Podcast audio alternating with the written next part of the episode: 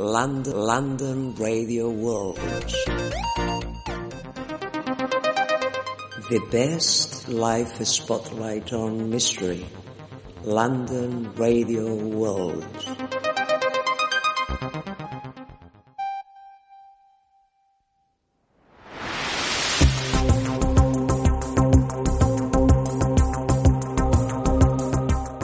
Hola amigos, quería saludarlos y también invitarlos para que nos acompañen a Nazca, al Perú, en esta nueva experiencia única donde haremos un homenaje a los grandes creadores de las líneas y geoglifos de Nazca y a María Raiges, conservadora honoraria, el 14 de mayo del 2022.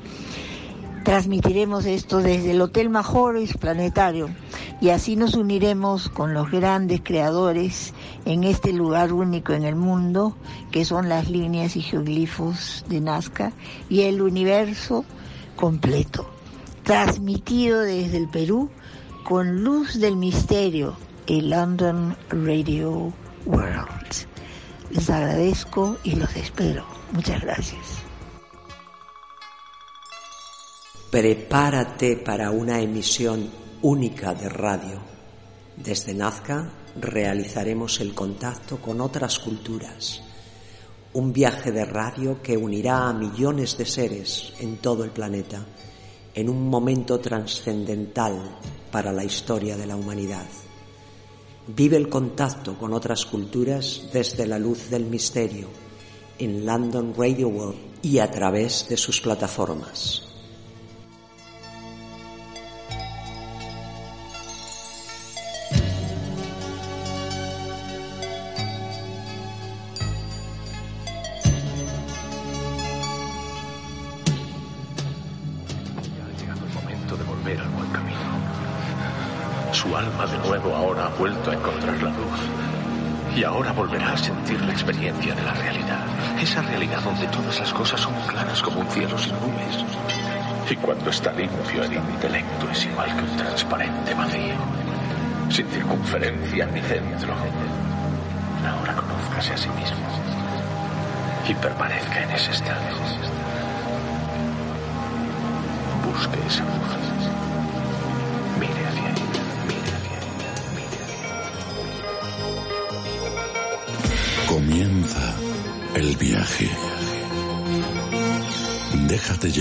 Hacia otros mundos.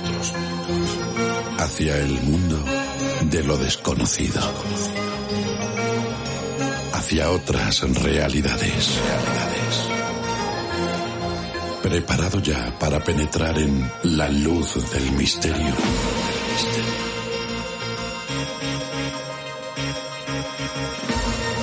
Una idea original dirigida y presentada por Julio Barroso.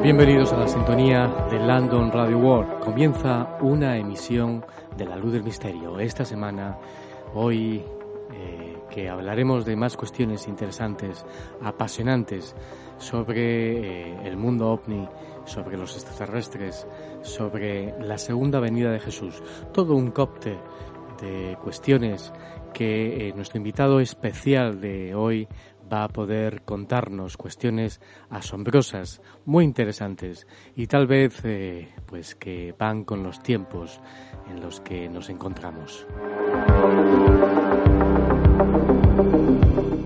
Pero antes de ello quiero hablarles porque nada más queda ya una semana, un programa más para marcharnos hacia el Perú, hacia Lima, desde Londres, Madrid, Madrid, Lima, para vivir una experiencia única de comunicación, única de radio. Millones de seres van a estar unidos a la luz del misterio y a London Radio World gracias al despliegue humano y técnico que, ah, gracias al equipo de Paradigma Cero, va a montarnos allí en la explanada de eh, el planetario del Hotel Resort Majoro. Algo único, nunca antes hecho, muy cerquita de las líneas de Nazca. Vivirás, si lo haces desde allí, desde Nazca, una experiencia única de radio. Y si lo sigues a través de la emisión en directo de London Radio World o a través de la emisión en directo de La Luz Misterio Live en YouTube, en eh, Facebook Live, en Instagram, en Twitter, va a ser asombroso. Eh, seguro que eh, va a despertar algo en ti importante. Millones de seres van a estar unidos, como digo, a una hora que se ha propiciado, que se ha organizado a nivel internacional gracias a grupos como eh, la Hermandad Solar o el Grupo Internacional La Fuente. Más de mil grupos en todo el planeta van a estar unidos a las once y cuarto de la noche. Será el momento más importante porque es el momento en el que se realizará esa esperada comunicación, esa esperada meditación. Eh, ese contacto con otras realidades. Siempre lo decimos porque últimamente algunos periodistas peruanos nos preguntan cuando nos entrevistan para hablar de este, eh, de este especial evento, de esta especial experiencia de comunicación, si realmente esperamos un contacto con algunos seres. los seres se referirán, me imagino, a los seres de arriba, a esos seres que surcan eh, los cielos y que millones de seres han visto en extrañas luces. Realmente es el mejor momento para hacer un contacto no solo con otras realidades, sino con la realidad interna, interior de cada uno de nosotros, esa realidad que todos llevamos dentro y que en este momento tan decisivo, tan importante para la humanidad, donde nos está deparando momentos eh, delicados, que eh, un ciclo eh, está muriendo para nacer otro nuevo ciclo. No sé si es un nuevo paradigma, porque hay gente que habla, lógicamente cuando utilizas el término nuevo paradigma, que parece que estás hablando de un nuevo orden social y humano. algo nuevo se nos viene realmente porque el ciclo, el mundo capitalista al que conocemos está siendo obsoleto completamente. Eh, caduco, es decir, la manera de ver eh, la humanidad, de, comportarse el ser humano con la humanidad, la naturaleza. Eh, algunos sectores hablan de que es incierta el mundo ecológico, que es incierto todo lo que se habla sobre el mundo ecológico y económico. Y bueno, a la realidad me estoy remitiendo realmente.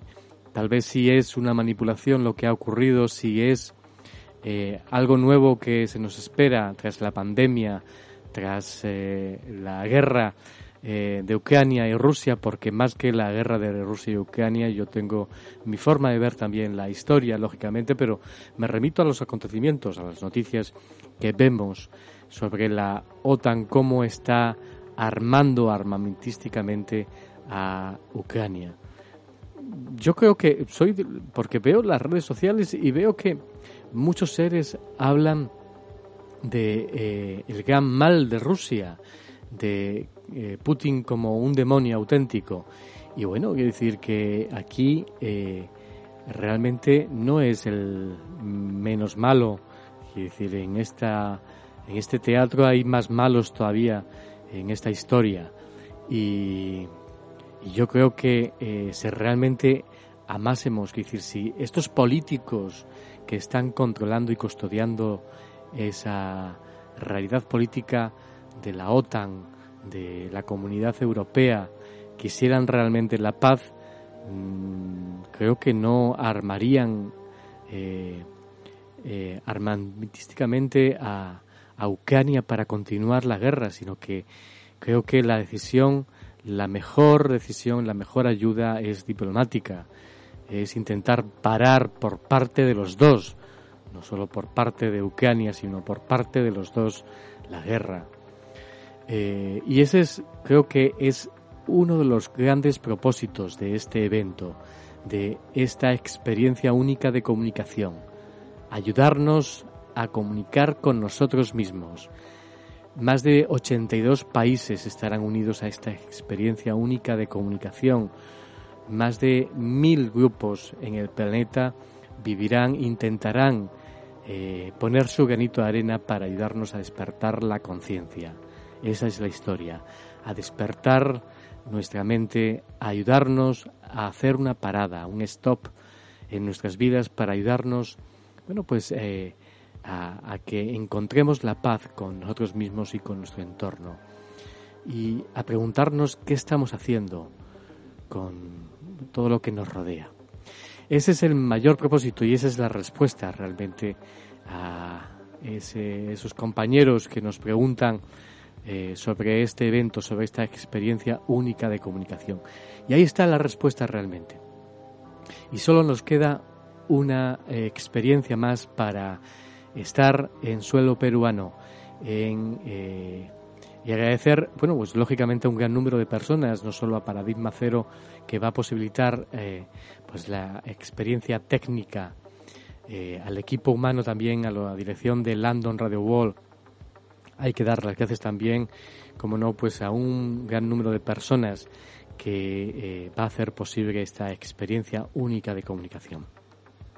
Ya sabes que eh, después de escuchar la emisión en directo, eh, el programa estará alojado en YouTube, en Spotify, en iVoox en iTunes.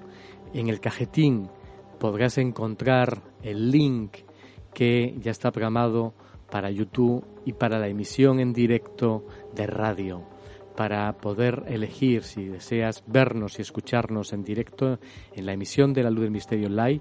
Ahí está en el cajetín eh, el link y si deseas escuchar la emisión a través de la radio en directo, también está el link.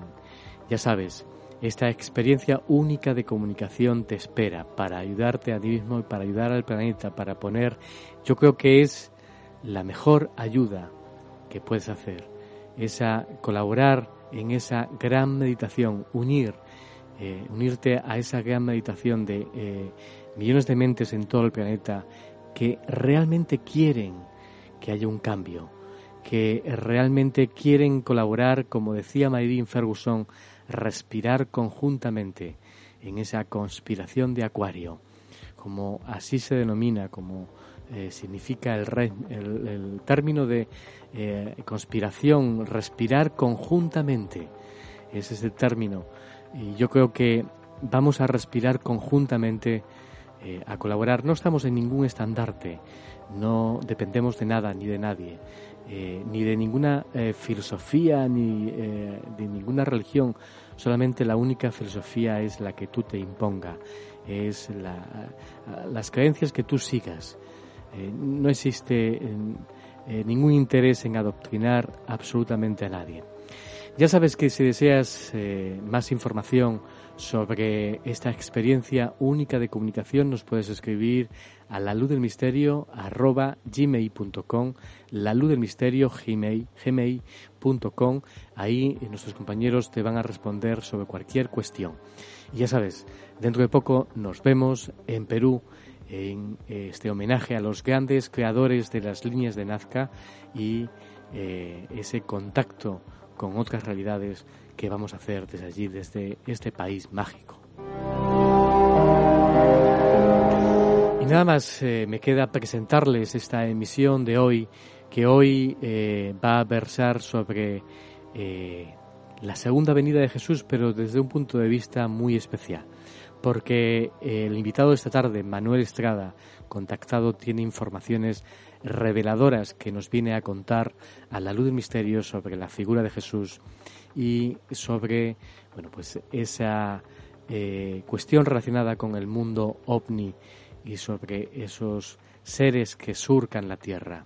Y bueno sobre los momentos también difíciles duros que vive la humanidad. Todo un encuentro hacia ese mundo que hoy nos llevará hacia ese enclave, uno de los contactados más peculiares, Manuel Estrada. El viaje a la luz del misterio comienza de esta manera esta semana. Lo habéis visto. Sí. No lo visteis. Pensasteis verlo. Hay una diferencia. ¿Dudas de nuestra palabra, hombre? Mi nombre es Tomás. Tomás, no dudo de que creyerais haberlo visto. Yo también lo vi, Tomás, no lo olvides. Sí, Pedro. Confío en tu palabra. Aunque para creer necesito ver. Te digo que yo lo vi, pero yo no. Y eso es lo que cuenta para mí. Sentaos con nosotros, Cleofás y Saqueos, señor. No me llames señor. Mi nombre es Pedro. Bueno, ahora ya sabemos la verdad. Él ha vuelto al mundo. Y es tarea nuestra difundir la buena nueva. Pero estamos mal preparados para gritar la gloria de su resurrección del sepulcro y la verdad del mensaje que nos confió. Nadie nos escucharía.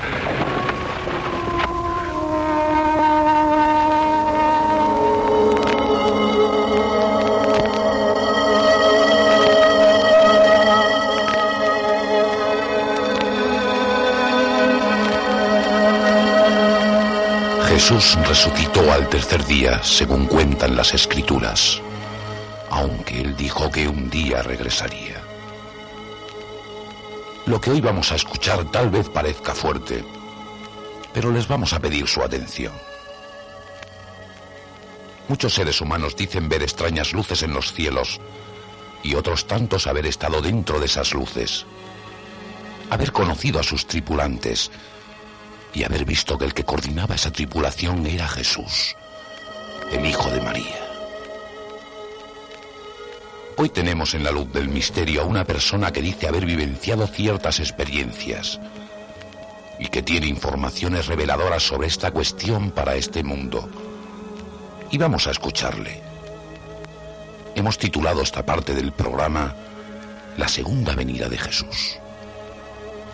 Vamos ya a la búsqueda de este conocimiento.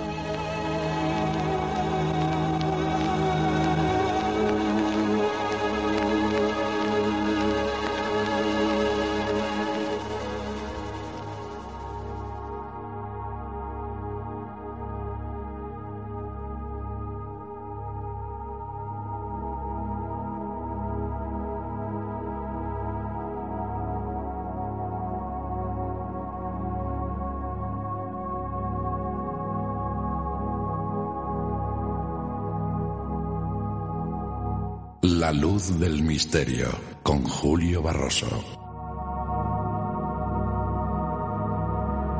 Viajamos en la luz del misterio en este viaje especial que hoy de nuevo tenemos a un invitado, como digo, vaya valga la redundancia, especial, un, amigo que estuvo ya hace varias semanas. Hoy hemos titulado el viaje La segunda venida de Jesús, como bien saben, vamos a, a dedicarlo a esta cuestión de una manera pues curiosa eh, relacionada con el mundo de, Jesús, eh, con el mundo de los ovnis y bueno, toda una cuestión que van a ver lo peculiar que es y además con informaciones seguramente reveladoras. Con nosotros comunicamos con España, ya escuchan un poco el ruido del teléfono. Él es Manuel Estrada, comunicamos con Burgos, allí se encuentra él. ¿Qué tal? Eh, muy, muy buenas tardes, amigo mío. Y, a todos igualmente un saludo bastante afectuoso desde España. Estoy bastante bien, porque la verdad es que mm, pienso que es la, mejor opción pensar y sentir estar, estar bien. Mm. Y, sobre todo muy, muy emocionado y agradecido de poder compartir contigo y con todos los que te, te siguen desde hace años esta oportunidad para poder compartir cosas tan, tan relevantes, tan importantes. Eh, hay, que decir unas pinceladas, simplemente eres contactado, creo que naciste en Málaga, si no me confundo. Eh, bueno, en, realidad nací en un pueblo de la provincia de Córdoba. De Córdoba. Sí, lo que pasa es que he vivido muchos años en Málaga, sí. Te, te, dedicas a las medicinas alternativas desde siempre, la, conoces bien la hipnosis, la sofología, eh, la acupuntura, montaste hace algunos años Universonal, que es la escuela de descubrimiento personal y bueno, eh, es un poco unas pinceladas sobre tu trayectoria que te pueden seguir lógicamente. Luego al final de la entrevista hablaremos de las redes sociales y cómo seguirte la pista. Eh, yo quería empezar a preguntarte eh, hemos titulado como decimos la segunda venida de Jesús de hablar de ese personaje que tú conoces bien eh, Yeshua ben Joseph eh, hay unas palabras que dicen eh, que, que, hemos eh, comentado al principio por eso también ustedes deben estar preparados, porque el Hijo del Hombre vendrá cuando menos lo esperen. Mateo 24:44. Eh, ¿Puede ser así? ¿Realmente en cualquier momento inesperado puede llegar la tan eh, hablada segunda venida de Jesús? Hombre, respecto de la posibilidad de que por nuestra parte podamos tener acceso a esa tan extraordinaria información, por supuesto, de que es un asunto totalmente de, desconocido y del que nadie puede hablar de una manera absolutamente catedralicia o definitiva. Es absolutamente imposible poder definir con acierto, ni siquiera lejano, en qué momento puede ocurrir este acontecimiento, pero que sí es cierto de que va a suceder independientemente de las muchísimas visiones apocalípticas, proféticas y visionarias, como digo, que se han ido esbozando a lo largo de los últimos dos mil años por parte de todo tipo de, de, de, de, personas que han estado vinculadas a esta, a esta realidad, a esta historia. De hecho, tú antes decías, cuando me estabas presentando, que yo eh, tenía la condición de contactado. Creo que existen miles de contactados en todo el mundo y a lo largo de la historia esto ha sido un hecho absolutamente relevante, que han tenido una relación directa con todos los subordinados y esta personalidad, Yeshua Ben Joseph, de la cual sería tremendamente importantísimo y prioritario poder hablar de un modo neutral, de un modo, no sé si objetivo, pero sí totalmente desligado de las religiones y de las iglesias, porque han sido estas, inevitablemente, la que a lo largo de estos últimos siglos ha creado un subpersonaje basado en su figura que no responde a la realidad y que además la ha distorsionado, lo ha distorsionado convirtiéndolo en un ser totalmente alejado y lejano de su auténtica naturaleza cósmica y espiritual. Hay, como tú bien sabes, todo tipo de círculos religiosos, subreligiosos, grupos mistéricos, grupos de fe, eh, que en torno a la figura de Jesús de Nazaret han ido creando una auténtica historia asombrosa, muchísimas veces totalmente fantástica y, con esbozos de multitud de personalidades vinculadas a él. Es decir, quiero, quiero comentar el hecho de que es, es cierto de que hay un Jesús de Nazaret histórico, un Jesús de Nazaret del que no se puede negar su historicidad, su realidad en el tiempo, existió, independientemente de lo que después, posteriormente a su muerte, eh, se ha venido escribiendo y se ha venido conservando en las tradiciones más religiosas y también más mistéricas e incluso espirituales. Eh, claro que va a claro que va a volver, por supuesto que sí, aunque ahora hablaremos de ello. ¿Cuándo te topaste por primera vez con la figura de Jesús? No sé si lo recuerdas, me imagino a muy temprana, pues, temprana edad. Pues cuando, cuando yo sabía, cuando yo sabía que, que hoy hablaríamos de algo tan fascinante y también trascendental, lo estaba pensando, estaba rememorando y pensé, tienes dos opciones. O, o compartes, o, sí, compartes esto de un modo totalmente sincero y humano, uh -huh. o tratas de ser políticamente correcto, pero esa segunda opción no me parece ya una alternativa.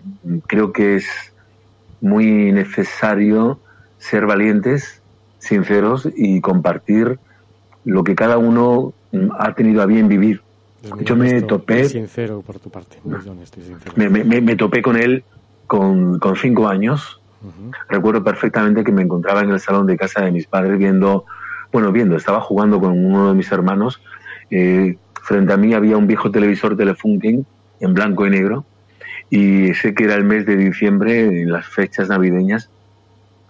Y comenzaron a emitir una película sobre Jesús de Nazaret Y en un momento determinado que yo escuché unas escenas, levanté la cabeza y lo vi. Entonces tuve una especie de crisis interna. ¿Lo viste dónde? ¿Lo viste en la pantalla o fuera de la pantalla? No, no, en la pantalla del televisor. Y, al verlo eh, experimenté una crisis interior, eh, un ataque de, de, melancolía, una sensación de, de profunda nostalgia y comencé a llorar y a increpar a mis padres que, que no quería volver a ver que lo mataran, que, que, lo conocía, que era él.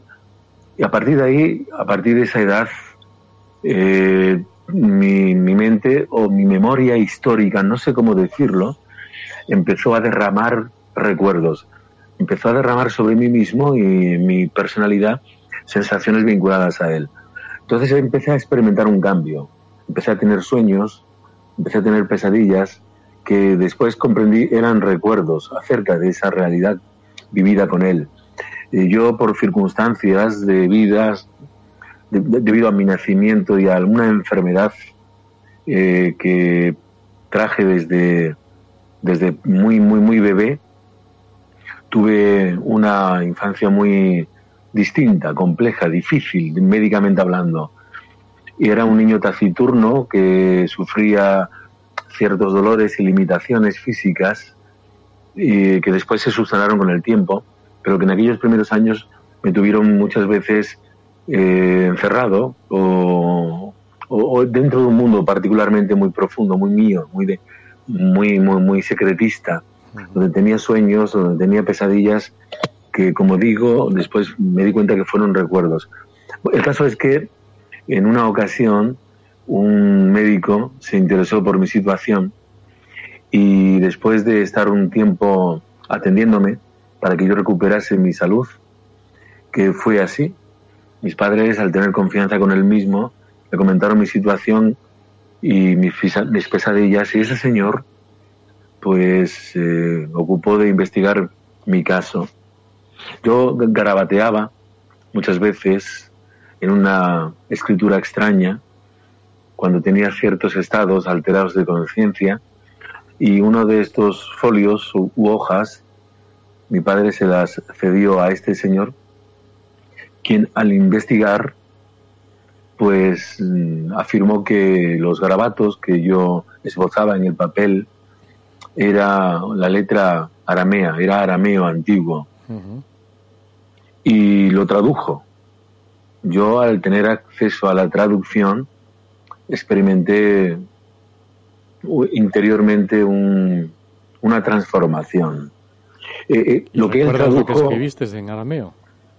Eh, él era una, una situación familiar en la que yo me estaba despidiendo de, en aquel entonces de lo que sería mi familia, mi, mujer y mis hijos. Es lo que aparecía en el ah. texto, supuestamente, ese texto en arameo. Ante, Sí, ante una situación de arresto en la cual yo iba a ser detenido y, y ajusticiado, pero el texto continuaba y en el mismo texto eh, yo afirmaba ser familia de Jesús de Nazaret, ser un miembro de su familia, a partir de yo escuchar esta traducción por parte de dicho Señor, eh, comencé a experimentar con más conciencia, o más conscientemente, esos mismos recuerdos que se fueron liberando de una manera cada vez más intensa, más lúcida, más esclarecida. A la edad de cinco años. A partir de los cinco años, a partir de esa edad. Y comencé a adoptar todo tipo de, de actitudes eh, de, basadas en esos recuerdos, como si quisiera rememorar esa vida, esas mismas costumbres que yo añoraba. Y empecé a, a tener la sensación de que no estaba solo, de que no me encontraba solo. Y fue a partir de esos cinco años en adelante que mis experiencias de contacto comenzaron a producirse cada vez con más notoriedad, con más realismo, empezaron a darse estas mismas experiencias con estos seres que ahora sí afirmo la inmensa mayoría de estos seres procedentes de diferentes mundos de nuestra propia galaxia eh, son funcionarios del gobierno administrativo de Jesús de Nazaret. Es necesario eh, de, no, te anticipes todavía a eso que te quería preguntar sobre la, la procedencia de estos seres y, el, por ejemplo, el de la edad de ocho años, pero todavía no quiero. Quiero que eh, preguntarte sobre algo que has comentado, porque tenía preparada la pregunta. Bueno, tú ya has dicho que pertenecías lógicamente a esa familia, esos recuerdos, esa información en arameo que tú escribías a la edad, eh, a principio de la edad de cinco años, pero me imagino que tú te consideras, eres un descendiente de esos hombres y mujeres que hablabas tú hace varias semanas sobre esa cuestión, que acompañaron en Palestina del año 30 a Jesús, pero realmente quiénes son esos descendientes eh, de esos hombres, incluso, bueno, tú me decías incluso que nosotros, yo y otra gente que tú conocías en, Cáceres, que podríamos ser descendientes de esos hombres y mujeres que acompañaron a Jesús. Pero ¿quiénes son esos eh, descendientes? en, realidad, en realidad el término correcto no, no sería descendientes, sino los mismos más allá del tiempo y de todas las... Hace varias semanas utilizaste otro término, que eran los... Eh, Descendentes. No, no, pero tú utilizaste un término diferente la semana pasada. Eh, sí, los, los retornados. Retornados, exactamente. Los sí, retornados. términos retornados o descendentes que en cierto modo alude a la misma familia de prolífica y numerosa y, y entrañable de voluntarios que a lo largo de toda la historia de la humanidad han y habéis estado permanentemente en este mundo para alentarlo y para permitir que él se libere y se pueda externalizar espiritualmente y pueda alcanzar el nivel que le corresponde y que merece y que ya necesita sobradamente y que es urgente que existan todos los esfuerzos necesarios para poder inspirar libertad y esperanza en la mente de la inmensa mayoría y que los que como tú y otros muchísimos podéis tener a veces una sensación más o menos tibia de pertenecer a esta hermandad, pero que es cierto, ese linaje existe y tenéis que recordar, tenéis que recordar la inmensa mayoría, porque no solamente por el hecho de lo que podáis hacer en adelante, sino porque el mero acto de recordar, de sentir de vibrar en esa frecuencia energética genera o crea un tipo de esperanza y de luz en el mundo que puede ser una pantalla de protección y puede ser también una nueva especie de de, como digo, amanecer, un amanecer que genere frecuencias vibracionalmente muy positivas que ayuden a todo el mundo. La lluvia limpia, el sol esclarece y es beneficioso y esas energías procedentes de vosotros y vuestras conciencias son igualmente salvíficas. Es importantísimo entender esto. No todos los que puedan eh, ser o pertenecer a esta hermandad tienen tu labor de divulgar estas esperanzas y estas inspiraciones. No todos, y no siempre es necesario en la tarea de cada uno de ellos. Sí, en tu caso, sí en el caso de otros muchos divulgadores, pero basta con vibrar en esa frecuencia para que haya una luz que pueda ser opositora de las sombras que parece todavía resistirse a abandonar esta tierra y estos pueblos y estos mm, enfrentamientos y estas tremendas tinieblas que todavía siguen asolando el ánimo y la civilización. Entonces, sí, sí es verdad de que mucho antes de que la primera vez que Jesús eh, encarnase en este mundo, obviamente hubo una anterior y complejísima preparación de sus funcionarios sobre comunidades que pudieran poco a poco albergar el espíritu unitario y diosista en torno a un único Dios, un espíritu que pudiera concebir la existencia de un ser único, generador de la vida y responsable de la realidad y de la creación. Estos seres... Eh, eh, eso que has dicho es muy importante. Te he oído, te lo he escuchado en varias ocasiones, también a otros investigadores, lo he escuchado, eh, algunos contactados, que estuviese posiblemente planificado todo, la, la vida de Jesús, la encarnación física en este planeta, la crucifixión de Jesús, la resurrección, todo estuviese planificado de alguna manera por esas otras realidades. Fue, fue, fue, fue asombroso, fue una de las mayores dádivas o de los regalos más increíbles y sorprendentes que jamás la divinidad pudo esbozar, pudo soñar, pudo decidir hacer a un mundo tan convulso, caótico y primitivo como era el nuestro en aquellos entonces. Recuerdo la, visita de María eh, antes de, incluso creo que antes de casarse, sobre la venida de Jesús, informándole que el Espíritu Santo le iba a bendecir con la. Me imagino que tú piensas que esa visita de ese eh, ángel posiblemente sea pues eh, alguno de esos seres que vemos surcar los cielos en esas luces. La, la, verdad es que fue así, pero más allá de lo que la tradición ha compartido a lo largo de los últimos 20 siglos, o no importa el tiempo, pero no fue exactamente lo que se piensa. E, es sencillamente por intentar compartir una cosa que es meritoria y que creo que debe ser expuesta y abiertamente. Eh, Gabriel no, no, no, era un ángel, no es, una, no es un ángel. Gabriel es eh, la personalidad más trascendental y más importante eh, de este universo después de Jesús de Nazaret. Gabriel es el, el gran hermano mayor de todos los mundos y de todas las humanidades. Gabriel está por encima de todas las órdenes angelicales que se conocen y que existen. Gabriel sería el gran segundo de a bordo de este universo, el unigénito de Jesús, el primer ser de luz creado por él. Eh, tomando en cuenta el hecho de que Jesús es parte de una prolífica igualmente familia, familia de dioses creadores y ocupa un papel tremendamente trascendental, sobre todo a raíz de las experiencias humanas y divinas que adquirió a su paso por, por este mundo. Por supuesto que todo estaba planificado, por supuesto que todo está planificado y en la vida de cada uno de nosotros. Pero lo más interesante es que esa planificación, exceptuando la particularidad de la vida de Jesús, obedece siempre a nuestra mano.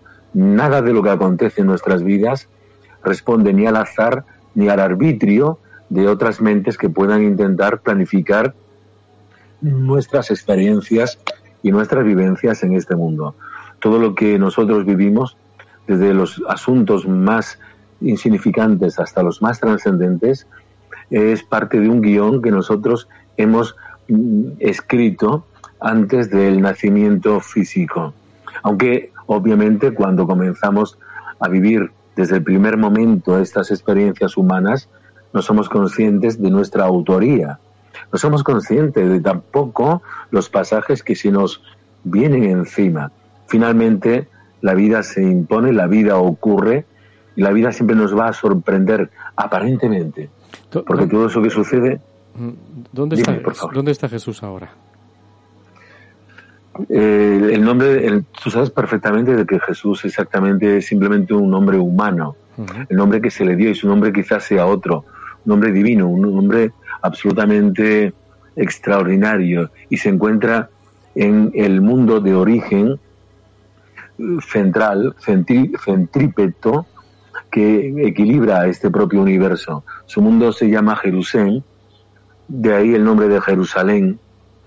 Su nombre, obedece exactamente a una ciudad de luz que alberga la personalidad de este Dios creador. Eh, él no es exactamente un ser humano, lo sabes perfectamente.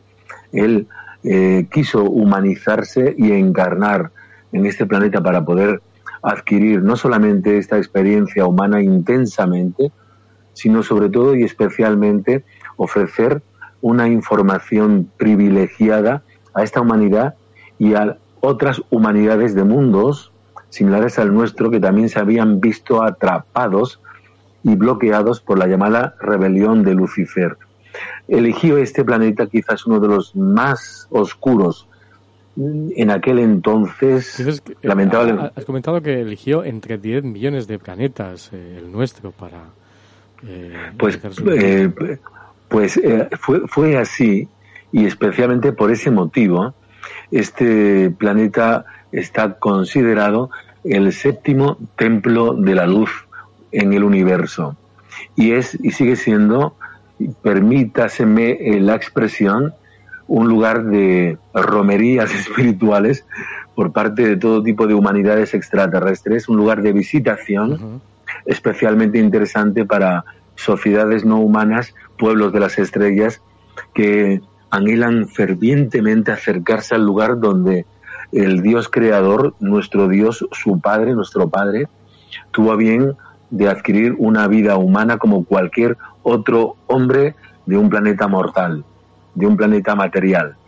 Entonces, esa es una de las razones por las cuales este planeta desde el principio, desde hace mucho tiempo, recibe intensamente la visita frecuentemente de ciertas razas de nuestro universo.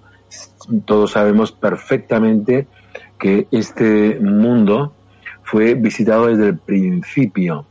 Lo que sería interesante explicar, y esto algún día tiene que hacerse público, es que uno de los motivos por los cuales este planeta fue desde el primer momento visitado por estos pueblos de las estrellas es porque probablemente se estaban preparando una humanidad que pudiera de alguna forma formar parte de esta trascendental historia por la cual el Dios creador del universo abriese un camino revelatorio y de fe en el corazón de los pueblos humanos, ya sea de este planeta o de esos 10 millones de mundos a los que tú has aludido que comparten humanidad con nosotros. Yo te he leído, te he leído de que hablabas de que eligió entre más de 10 millones eligió este mundo, este planeta Tierra.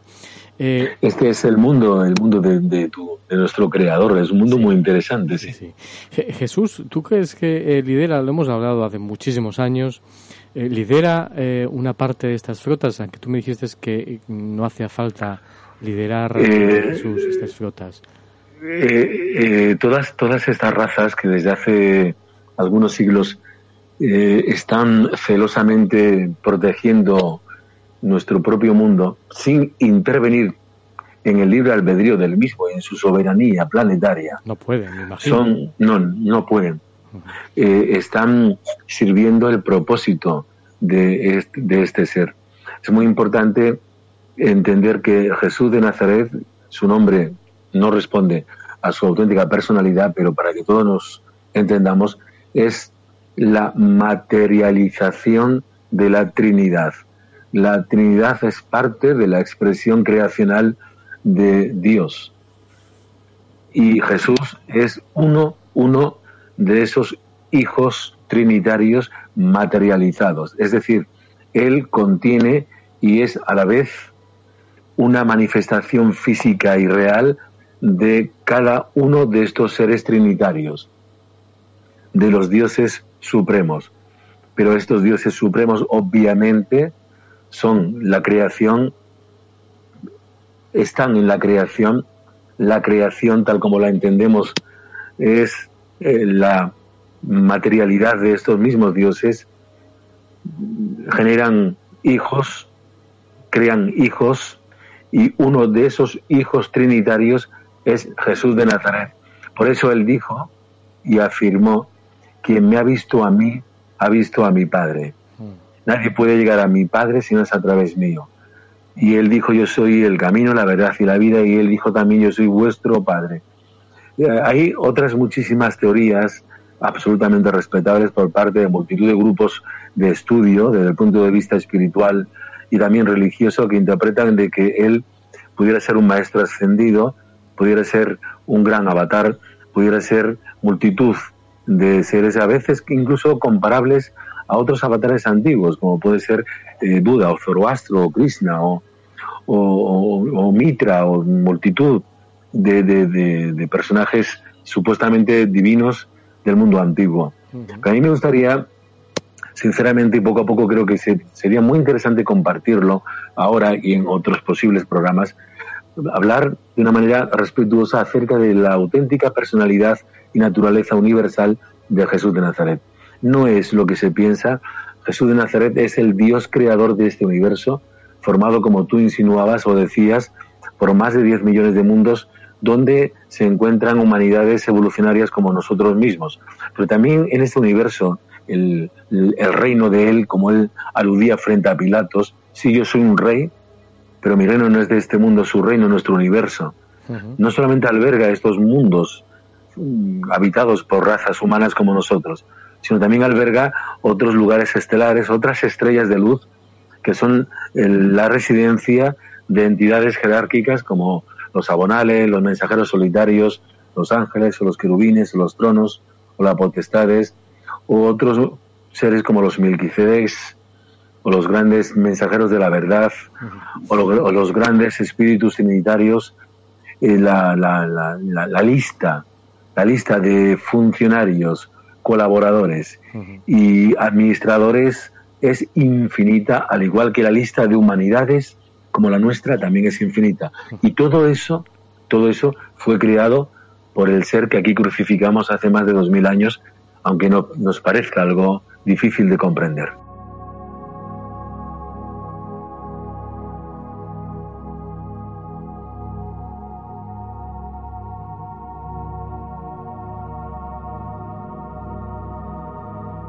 La luz del misterio, un viaje hacia el enigma sagrado, el que todas las grandes civilizaciones trataron de buscar egipcios, mayas, incas, aztecas, está aquí cada semana en la luz del misterio.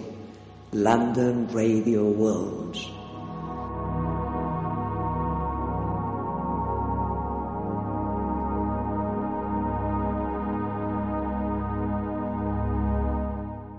A ver qué piensas tú, me imagino, eh, hay personas que, bueno, que contactan, que han visto en muchos lugares del planeta estas naves, como bien sabes, y dicen haber visto incluso a Jesús en algunos encuentros con estas naves.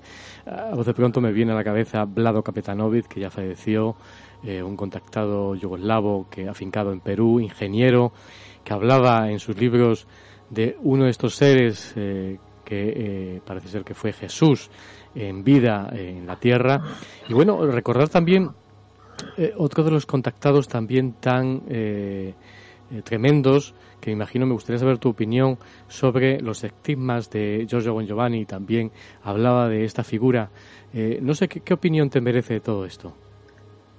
No sé si es absolutamente imprescindible que que, deba de opinar acerca de Giorgio. No, no, no, opinar me refiero no en el sentido de decir, ah, estamos en un ámbito, en un programa especializado en este tipo de cuestiones y simplemente que tú me digas tu opinión sobre las experiencias que tenía y los estigmas.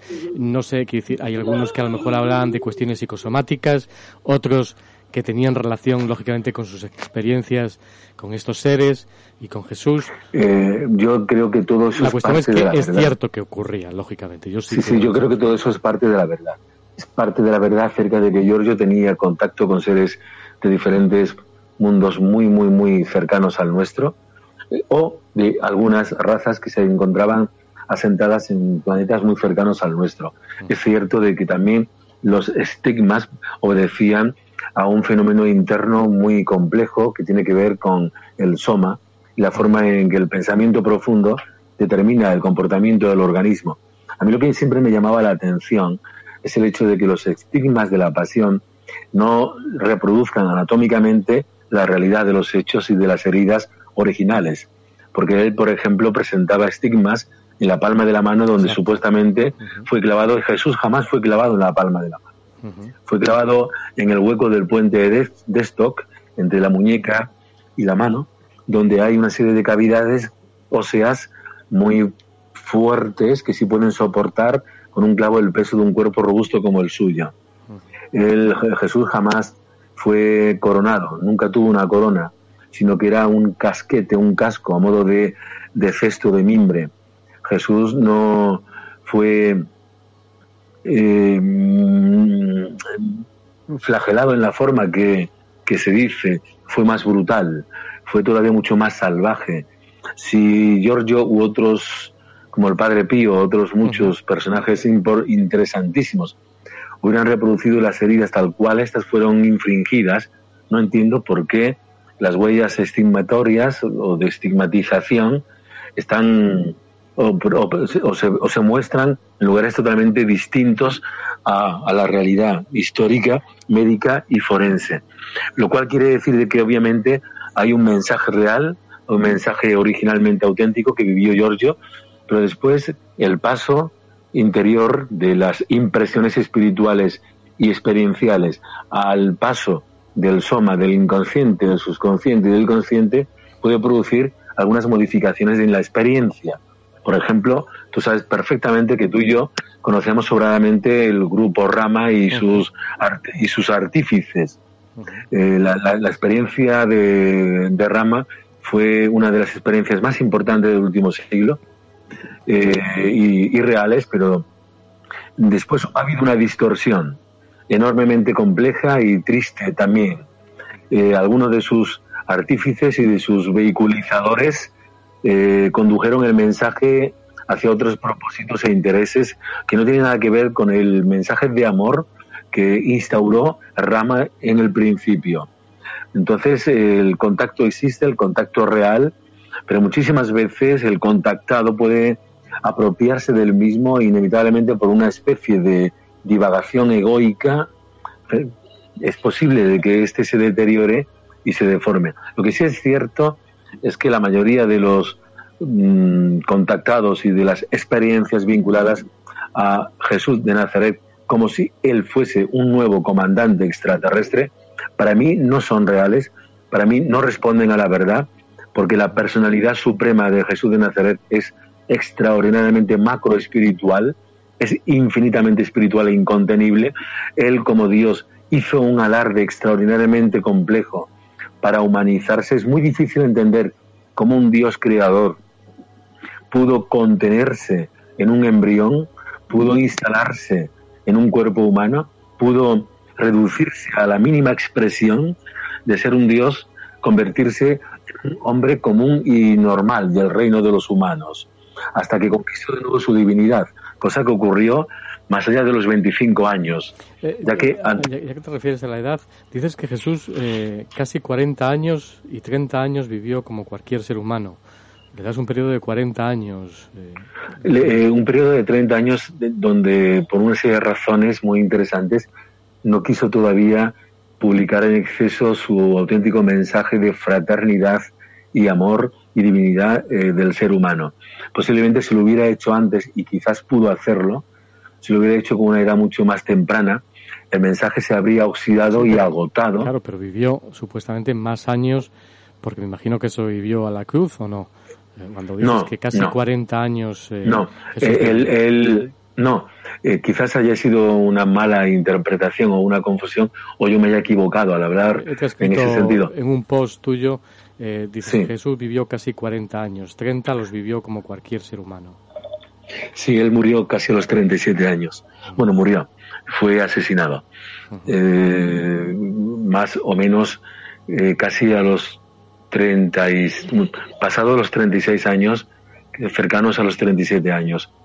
Pero, pero em, con todos mi respeto respecto, respecto de las investigaciones y, y creaciones literarias en torno a la vida de Jesús fuera de la cruz, a la vida de Jesús junto a la de Magdala, a la vida de Jesús en Cachemira, en el norte, en la India, la vida de Jesús fuera de ¿Tú su... en esa posibilidad?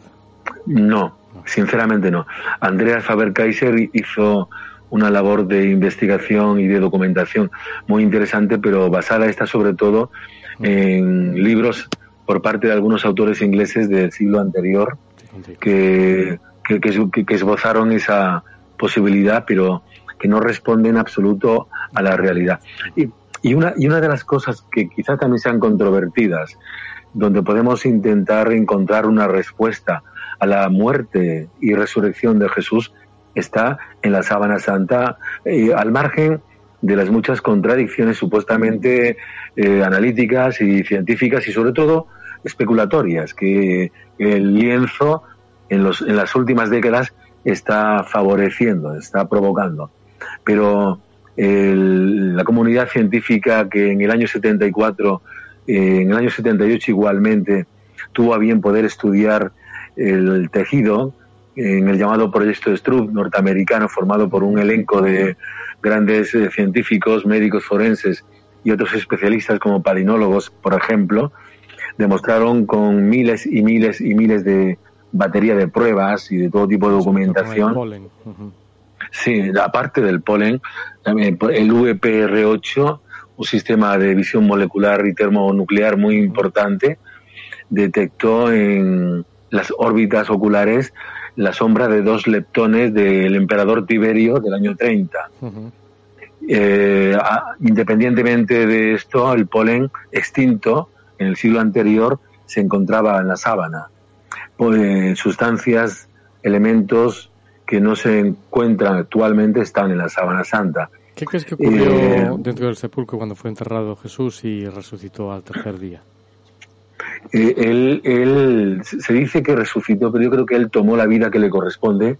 Resucitarás tú y resucitaré yo. Y resucitarán todos los seres humanos sin excepción. Pero él no lo hizo, él tomó la vida que era suya, la resurrección. Lo que pasa que evidentemente se presentó de tal manera porque tenía que mostrarnos el camino. Él fue, y perdona por esta expresión tan vulgar, un chivato universal, un chivato cósmico. Él reveló los detalles de la vida universal de cada ser humano.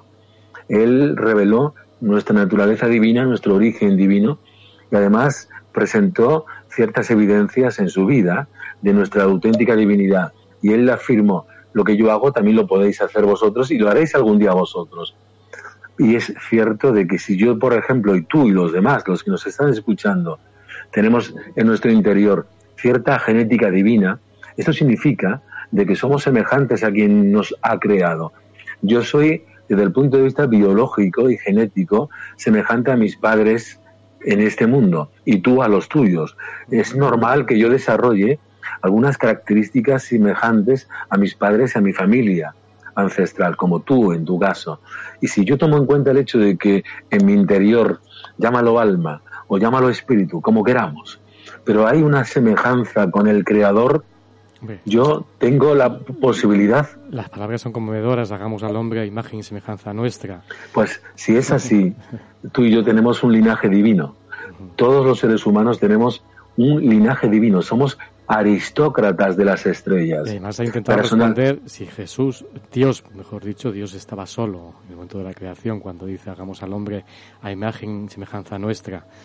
Eh, la verdad es que se ha eh, debatido mucho sobre eso, que realmente es difícil de responder o nunca se responderá. Eh, yo creo que ese pasaje bíblico tiene que ver mucho porque la Biblia, además, generalmente el puritanismo hebraico era tremendamente celoso y no podían ni escribir ni pronunciar el nombre de Dios públicamente. Mm. Entonces la Biblia, en la Biblia original, no contiene el término Dios el santo, el innombrable, pero en lo que se refiere al pasaje del Génesis, en el capítulo 1, cuando dice hagamos al hombre a nuestra imagen y semejanza en plural, se refiere a Elohim, que es un término que significa dioses creadores. Es decir, que probablemente el capítulo 1 del Génesis podamos alinearlo con el capítulo 6 del mismo libro, el Génesis, que dice literalmente, y viendo los seres de las estrellas que en la tierra había mujeres hermosas, descendieron y tomaron para sí las mejores y les engendraron hijos, una raza nueva. Mm. Por lo tanto, quizás en estos capítulos perdidos del Génesis se encuentra la historia de los dioses creadores y de los Elohims, de estos seres que llegaron desde las estrellas y que probablemente modificaron genéticamente una raza de simios, provocando el nacimiento de un ser mucho más superior con una capacidad craneal suficientemente eh, evolucionada como para tener un nuevo cerebro y probablemente una nueva mente y la inteligencia y el arte y la religión y la apreciación de la muerte y el ritual y lo sagrado y lo trascendental. Es posible de que la vida, tal como la conocemos, no sea lo que la ciencia y la antropología insisten en intentar apuntalar en el libro rígido de lo aceptado, de la ciencia más más ortodoxa. Probablemente eh, la verdad haya sido distinta y el Homo sapiens sapiens, nosotros, seamos el resultado de una evolución modificada genéticamente por estos padres de las estrellas. Sí, Darwin tuvo razón en lo que tiene que ver con la carcasa, lo que tiene que ver en parte con el caparazón de nuestro cuerpo humano. Pero lo que Darwin, Darwin ni ninguno otro puede negar o no pudo negar es que hay algo que se escapa. Y se escapa el hecho de que alguien intervino, algo superior intervino. Y eso es absolutamente cierto. Entonces, cuando el mundo, mm, que hay mucho que hablar, pero cuando el mundo se oscureció y se perdió miles de años después, por circunstancias muy complejas, eh, era condición obligatoria por parte de Jesús como responsable de este universo de tomar cartas en el asunto y elegir un mundo como escenario de su gran hazaña para que sirviese de foco iluminatorio, de foco esclarecedor al resto de mundos que se encontraban en la misma situación que nosotros, de involución, de primitivismo, de estancamiento. Es probable entonces de que las experiencias revelatorias e instructivas que Jesús compartió aquí con nosotros fueran transmitidas o fueran retransmitidas y compartidas a esos otros muchos planetas.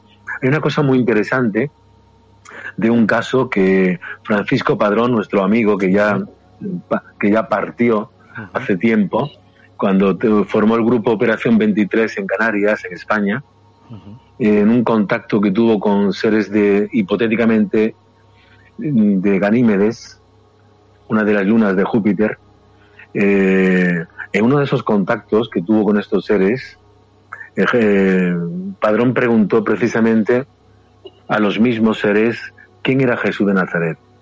Y ellos dijeron algo curiosísimo, algo verdaderamente emocionante. Le dijeron, ustedes aún no están preparados para saber quién es nuestro creador. Y estos seres entonces aludieron al verbo o al concepto creador para referirse a Jesús de Nazaret.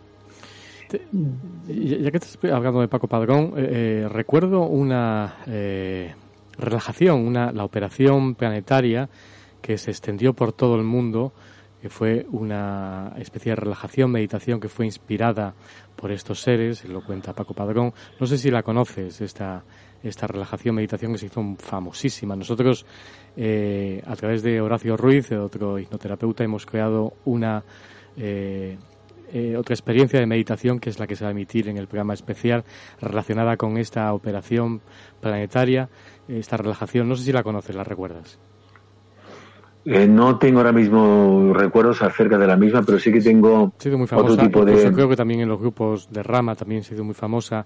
Y él lo, cuenta en una experiencia de radio, cómo fue inspirada esta relajación eh, que se llamó Operación Planetaria y es una, además se tradujo a muchísimos idiomas en todo el mundo y bueno, la relajación yo la, he podido escuchar, la tengo, es una relajación de los años 70 que todo el mundo cuando la escucha refleja esa edad perfectamente e incluso puede incluso eh, unirla a los grupos ramas tal vez. Pues yo creo que podemos alguna vez hacer una relajación similar una meditación similar aquí en tu programa de radio. Sí, claro que sí, sin ningún problema. Creo que, podemos hacerla porque, porque, porque es algo que puede ser realmente muy interesante y desde el punto de vista humano nutritivo, si se me permite la expresión.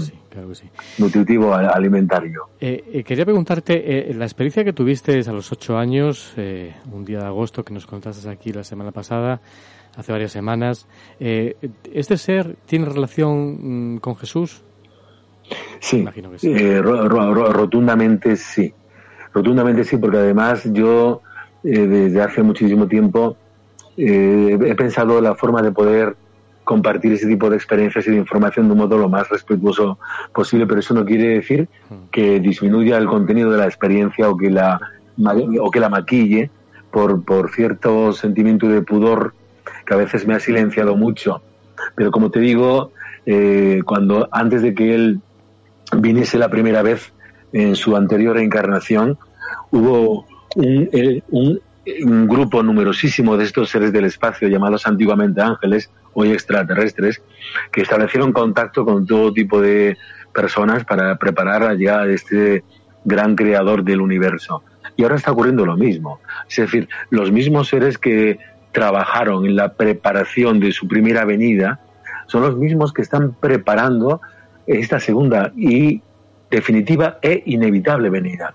Él está obligado a venir, no puede evitarlo, no puede incumplir la palabra que dio, como Dios y responsable máximo, no solamente de este mundo, sino del resto del universo, está obligado por ley, si se me permite el término, por ley, a no solamente cumplir la palabra que dio, yo os prometo que volveré después de la gran luz, después de Orgadol, vendré como ladrón en la noche, sin que nadie espere mi, llegada, después de que termine el invierno espiritual, el invierno del mundo, y llegue esta primavera que amanecerá en vuestros corazones, yo volveré. Volveré después de Orgadol, lo dijo varias veces. Y él está, ningún dios miente, los dioses no mienten nunca. Y él cuando dijo volveré, ha de cumplirlo. En segundo lugar, tiene que volver desde el punto de vista administrativo porque cuando un mundo experimenta una transición desde el punto de vista cualitativo y cuantitativo, cuando un mundo pasa de un estadio evolutivo a otro superior, este acontecimiento tiene que estar patrocinado por un gran administrador, o bien el mismo Dios de la creación, o un padre planetario. En el caso, en el caso de Jesús, cuando Jesús eh, se fue de este mundo, los grandes administradores universales le concedieron el título de príncipe de la paz y príncipe de la tierra en honor y en reconocimiento a sus grandes acciones humanas y divinas en, en, el mundo. Entonces, tanto por cumplir su palabra como igualmente por, por exigencias administrativas, tiene que volver. Tiene que volver para estar con todos nosotros, con todos, y para abrir la llave, metafóricamente hablando, del nuevo mundo, de la nueva humanidad, de la era de la fraternidad y de la luz. Es muy importante, a pesar de los acontecimientos que estamos viviendo, que entendamos de que el mundo está destinado a la luz y está destinado inevitablemente al amor y a unas grandes oportunidades de evolución, de fraternidad y de igualdad respecto de los otros planetas que ya se encuentran anclados en la luz. No va a haber ningún final de los tiempos, sino una transformación. No va a ocurrir ningún desastre apocalíptico. Ya mm, llevamos demasiado sufrimiento, ya llevamos demasiadas lágrimas lloradas la humanidad desde que el Homo sapiens comenzó a imponer su gobierno totalitario desde el punto de vista de esas transformaciones también son duras es como un parto me imagino que no será no está siendo fácil ni va a ser fácil. no eh, el parto lo estamos comprobando es decir el parto eh, siempre se caracteriza por una transformación dramática de la estructura de la madre de sus muchas mm, variaciones hormonales de sus muchas mutaciones internas. Y eso está ocurriendo desde hace tiempo en la humanidad. El parto de una mujer pueden ser nueve meses de gestación, pero el parto de la tierra, eh, no sé cuánto tiempo eh, es posible que a ojos de nuestros calendarios mentales, de nuestro reloj de percepción limitadísima, puede ser que resulte agotador, pero desde un punto de vista se ha repetido, es decir, el egoísmo del ser humano desde los diferentes imperios que han poblado la tierra, imperio romano, griegos, ahora este imperio, esta civilización capitalista, abocada a lo mismo tal vez, seguramente. A este Por eso es necesario que... superficial que... Por eso la rotura de agua, sí. No, no, que, no, que yo creo que en este momento, yo creo que vivimos un momento trascendental para la humanidad eh, que incluso creo que más que conspiración algo se está prefijando detrás nuestra tras la pandemia, la guerra entre Rusia y Ucrania. Como yo, yo no creo que haya mm, que solo haya un malo que sea Rusia, sino que hay muchos más malos, lo he dicho al principio del programa. Y esto de, que, de, que, la OTAN eh, intente armar armamentísticamente a Ucrania no tiene sentido. Yo creo que la, la, la, la decisión debería ser más diplomática. Por quiero decir que detrás de todos estos hilos hay algo que se nos está eh, revelando realmente. la humanidad, desde el punto de vista de su propia inconsciencia, se está precipitando una rotura de aguas en su gestación drástica. Mm. Y es cuando se produzca de una manera globalizante esta rotura de aguas que habrá un estado de alarma mayoritario, una auténtica reconcienciación el, problema de todos los conflictos y de todas las grandes guerras que han existido desde el principio es que no han sido totalmente globales. A pesar incluso de las guerras mundiales, tampoco han sido totalmente globales. Siempre han afectado y han interesado a diferentes polos opuestos de los continentes más importantes y de los países más relevantes y hegemónicos. Pero es cuando se produzca una rotura de aguas planetaria, donde haya una crisis internacional que afecte a todos los pueblos, a todos los países, que provocará un estado de alerta, de decir, hemos de parar esto. la verdad es que ha habido, ha habido una señal con la pandemia global, que decir, se ha parado el mundo. La pandemia ha sido una preparación para lo que viene. no, más que una señal, querido amigo, es una preparación para, experimentar, para experimentar la capacidad de controlar inconscientemente al colectivo humano de una manera bozalista, es decir, qué capacidad ha quedado en la inmensa mayoría de autocrítica y de rebelión social contra las leyes más injustas y totalmente anticonstitucionales. ¿Qué respuesta? Ninguna, ninguna. Ha habido una inevitable creación orquestada de un Estado social zombie para provocar una sociedad fácilmente controlable. Y eso es simplemente ingeniería social que responde a ese tipo de intenciones oscuras por parte de las grandes élites que no son las que se piensan y no tienen nada que ver con los actores de Ucrania o de Rusia o de la OTAN o de Inglaterra o de Estados Unidos. No. Los de, todos estos personajes públicos son actores son marionetas cuyos hilos no se ven, pero quienes manejan los hilos están detrás de las bambalinas.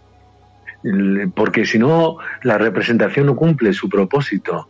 Si la gente advierte la existencia de los hilos y quienes los manejan, si habría una auténtica rebelión imprevista y totalmente caótica.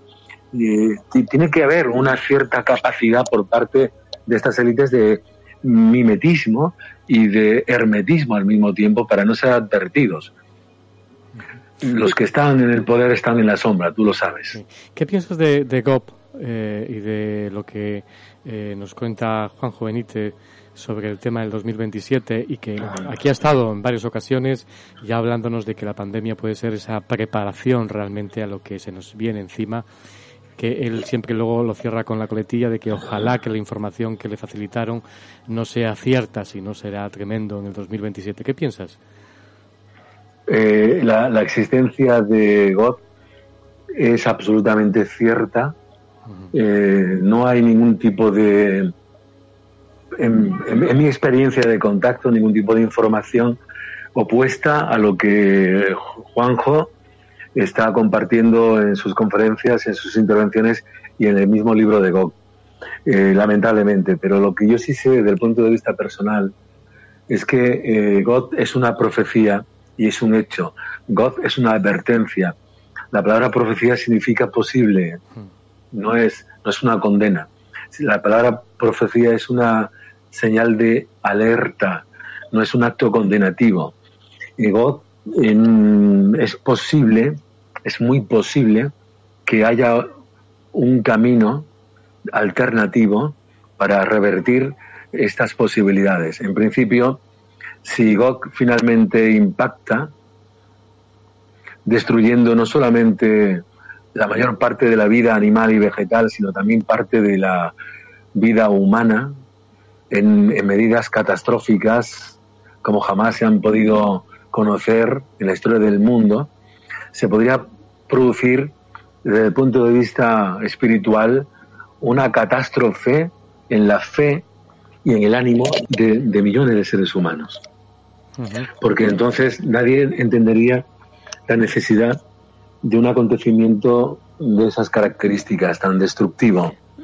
Porque eh, eh, para el sentido espiritual, ¿qué objetivo tendría esta, esta gran catástrofe? Tampoco no, la entiendo muy bien, porque eh, cuando Juanjo habla de, de, los hilos, de que esta pandemia puede haber sido la preparación para que nos preparemos para un gran acontecimiento y en las medidas que nos estaban preparando, lógicamente, de emergencia, ¿qué sentido tiene con, con, ese Jesús, con, con esa, esa esa vida espiritual, e-, eso que le espera a la humanidad de transmutación realmente o realmente es la transmutación. Por eso quiero que me lo expliques, lo que piensas. Sí, es, algo tremendamente inquietante y muy interesante porque, por un lado, obviamente, si existe esta naturaleza absolutamente misericordiosa y de amor en, en él, en Jesús y en su gobierno de luz, no tendría, por lo tanto, sentido el hecho de que eh, la divinidad o los administradores al servicio de la misma permitieran este acontecimiento.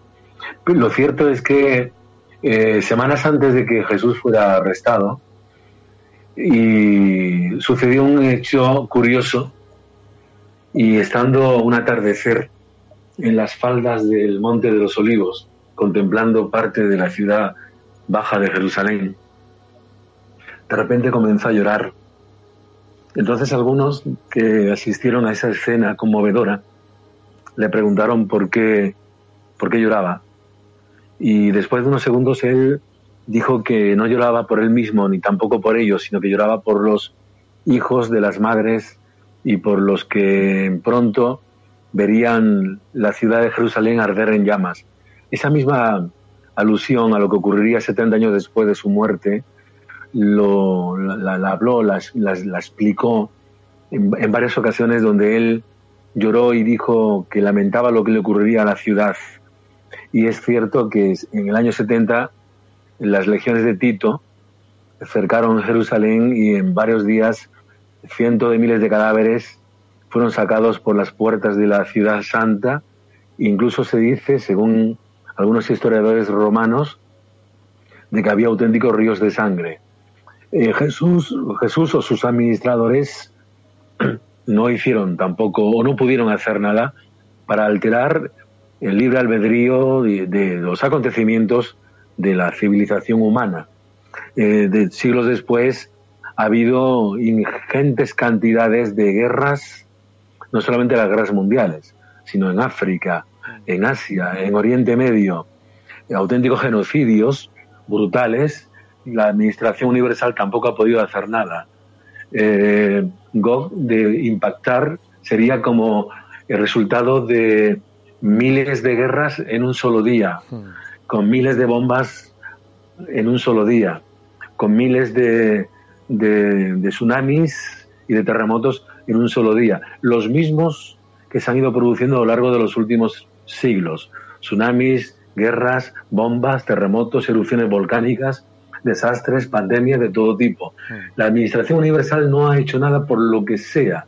Esto me hace pensar de que posiblemente GOG pueda impactar, porque puede impactar, porque sí es cierto de que tú sabes perfectamente de que algunos astrónomos norteamericanos descubrieron al llamado AN 1999, tal como se le conoce a GOG desde el punto de vista de la ciencia, y que este hecho es incuestionable científicamente.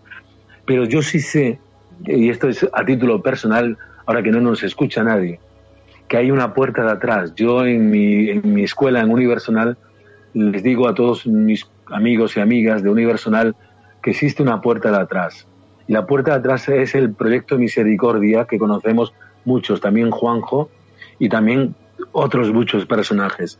Hace un tiempo, hace un, casi dos años, Yo estaba muy atormentado por estas cosas que continuamente me hacía discutir con estos seres, discutir con ellos porque no entendía la necesidad de Gok.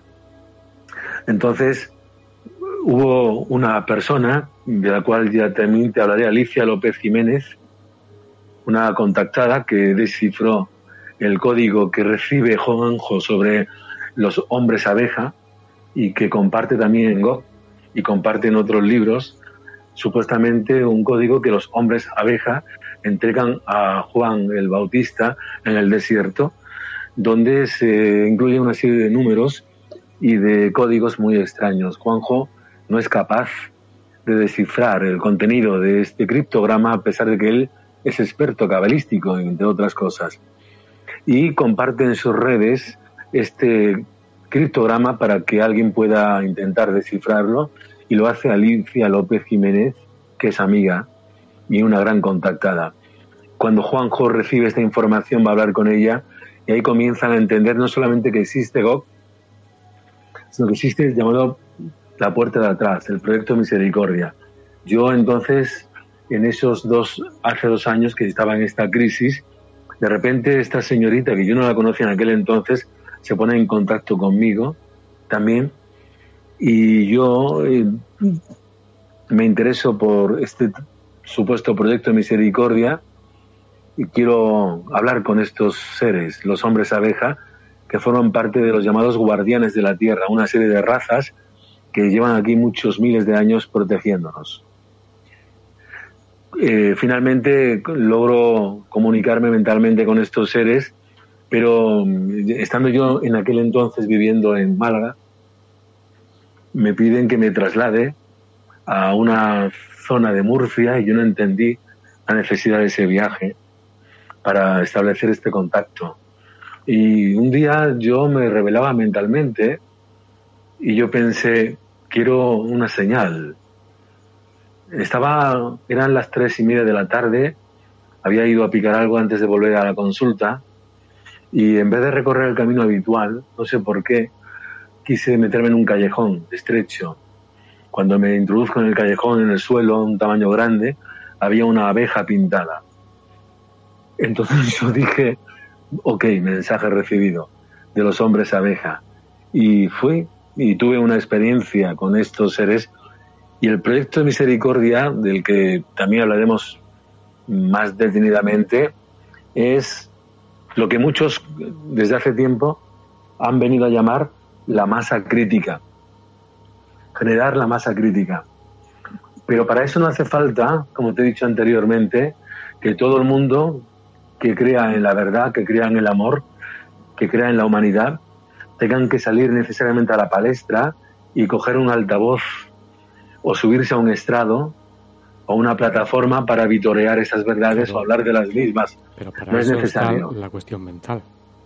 Exactamente, ahí voy yo. A, a, lo que decía también Mayvin Ferguson, la conspiración de Acuario, respirar conjuntamente sin estar en ningún estandarte eh, ni ninguna eh, bandera. Eh, exactamente, exactamente. A eso me refiero, que es posible que como tú, algunos tengan la obligatoriedad de ser voceros, permíteme la expresión de ser quienes tengan la voz quienes tengan el, micrófono, quienes tengan la capacidad y la valentía de, ser los voceros, de ser las voces que vayan delante, eh, pero que no es necesario que cada uno tiene su asignación y tiene su propósito dentro del ticún de cada ser humano. Pero, pero lo, cierto es que es importantísimo crear esta especie de campana de luz, de campana de vida, de campana de esperanza que envuelva la tierra, que nos permita entonces crear la masa crítica y si eso ocurriese, los grandes administradores podrían cambiar el curso orbital de Gog. Podrían cambiarlo. Porque, entre otras cosas, este mundo, este mundo en el fondo, es el mundo donde él sembró su vida humana e inspiró a un universo entero. Este mundo es un templo, y, es, importante entender que todos los templos en el universo tienen una consideración especial y una serie de pequeñas atenciones distintas. Aún estamos todavía sufriendo los estertores de este parto que no termina, pero que seguramente, y, eso lo puedo afirmar, Cuando esto ocurra, cuando termine el parto, cuando se produzca el alumbramiento, será de una humanidad nueva, de una humanidad absolutamente floreciente. Pero posiblemente también por una parte, y no quiero... Y, en este plano tal vez. Es que yo creo que la, materia humana eh, está cerca de, de, la frivolidad, de la... Quiero decir que será difícil a lo mejor despertar la conciencia eh, en este plano. La despertaremos, pero transmutaremos a otros planos. Sí, por eso inevitablemente, inevitablemente para que ese fenómeno de alumbramiento resulte mayoritario y por lo tanto afecte igualmente a una mayoría, tiene que ser tras la rotura de aguas, mm. tras una suma de acontecimientos cuya gravedad inclinen la naturaleza espiritual humana y provoquen en el ser, provoquen en el hombre de este tiempo una reconexión de nuevo con su alma y con los valores más trascendentales y sagrados de la vida. Tiene que ser así, tras una rotura de aguas. La rotura de aguas es la eclosión final, donde se produce una liberación de todas las impurezas que hay dentro del vientre de la madre, de la placenta, del líquido, de la sangre, del dolor, hasta que la nueva criatura sale a la luz. Eh, la rotura de aguas, con la liberación de todo ese material de sufrimiento que curiosamente ha alimentado al niño nuevo, es lo que estamos viviendo. Y posiblemente no haya terminado. Posiblemente lleguen y, y hemos de esperar todavía acontecimientos tumultuosos, inevitablemente por lo que tú apuntas, que actualmente no nos ha bastado nuestra historia para cambiarla. No nos ha bastado.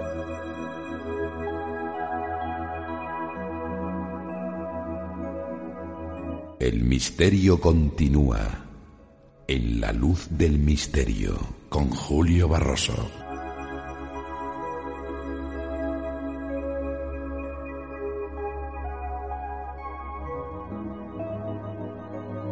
Quería preguntarte ya varias cuestiones para terminar eh, y quiero lógicamente dejarte hablar. Si realmente tienes, yo recuerdo ahora una conversación que manteníamos en los micrófonos de la Luz del Misterio en otra cadena, en la cadena Ser, hace ya más de 25 años, y que eh, tú me hablabas de que poseías mm, informaciones reveladoras que podrían desestabilizar todo. No sé si eh, las has contado ya hace un momento o hay algo más hay muchas cosas más que poco a poco sí me encantaría. Ya te comentaba al principio de que ahora sí estoy decidido a, compartir este tipo de información que no me pertenece de un modo respetuoso y lo más eh, objetivo posible. Y una de ellas, precisamente, no quizás la más novedosa últimamente, pero sí una de las más importantes, es precisamente el hecho de que de quién es exactamente Jesús de Nazaret y quiénes son estos seres y que ellos están desde hace unas décadas eh, determinando el número de todos vosotros con los que van a contar, que a partir de desde hace un tiempo los métodos de vinculación, de conexión y de telepatía con todos vosotros se han ido aumentando a niveles sorprendentes que se va a abrir un paso más a experiencia de contacto físico en distintas maneras y dimensiones, especialmente la física, que todos los que aparentemente parezcan permanecer como dormidos van a experimentar un despertar extraordinario, de que se os va a llamar a filas bueno, tú ya estás en filas, pero es una forma de hablar. Mm. Se, os va a llamar a filas para que a través de vuestras vidas se obre el prodigio de la revelación, de la siembra, de la siembra. Es evidente que por motivos obvios estas altas personalidades no pueden realizar sus operaciones de una manera directa ni física, sino que tienen que utilizar voluntarios como vosotros para tal menester. Personas que por ser humanos, semejantes a los humanos y parte del mundo, puedan ser escuchados de alguna manera. Espero que el día 14 de mayo, cuando hagamos el programa desde muy cerquita de las líneas de Nazca, tú estés ayudándonos, eh, aunque sea mentalmente. Y aquí serán en España las 2 de la madrugada, aquí en el Reino Unido la 1, en Perú las 7 de la tarde y a las 11 y cuarto eh, de la noche peruana es la hora que se ha marcado para estar conectados mentalmente con esa meditación inspirada de la eh, meditación que hablábamos de Paco Padrón. Eh, Cuando... Me imagino, pídele a, tus eh, amigos de ahí arriba que nos ayuden, que nos echen una mano, pero no solo por, es por, por, por, nos echen una mano para toda la humanidad, para no solo un contacto con otras realidades que lo venimos contando aquí, un contacto con, con otros seres, sino un contacto con nosotros mismos, que yo creo que es la historia. La, la ayuda, amigo mío, existe en la medida en la que podamos admitirla, en la que se pueda también permitir. Ten en cuenta de que como hermanos mayores tienen una capacidad de observación, un sentimiento de empatía y de compasión extraordinarios acerca de nosotros. Pero todo depende de que estas leyes se puedan modificar y que permitan que exista una mayor colaboración. Hay que tener confianza, hay que tener esperanza y entender realmente de que este mundo... Lo que queremos es, unir no solo unirnos con ellos, que está muy bien, como tú bien dices, que ellos estén ahí observándonos, sino unirnos con todos otros congéneres, otros seres humanos, es decir, hacer una parada, un stop, que fundamental es clave, un contacto con nosotros mismos para hacer ese, es, eso que tú comentabas, que lo, lo, han comentado muchos contactados. Yo he estado ahora también en El Salvador con otro contactado, también Omar Romero, y él me hablaba de esa capacidad que tiene el ser humano de crear eh, esa protección en el planeta y que parece ser que en algunos momentos se ha hecho y no se ha eh, avanzado sobre la posibilidad de una guerra que ha podido producirse en otros momentos de la historia, simplemente por la capacidad mental del ser humano. Y yo creo que esa es la clave, lo que tú decías, tal vez. Sí, así es, amigo mío. Así es. Yo, para mí será un placer inmenso que podamos seguir compartiendo el camino, el viaje y la amistad y que hagamos también, cuando sea posible, esas nuevas meditaciones y seguir hablando de estas realidades. Nos queda pendiente quizás en otro programa cuando sea posible, porque me parece un tema fascinante hablar sobre el ticún. Sí, claro que sí, lo haremos, ahí lo apuntamos para ello. Antes de terminar, hay un término que eh, comentas en, el, en, en, diferentes posts de, en tus redes sociales, que es Bellinte es ella. ¿Quién es Bellinte?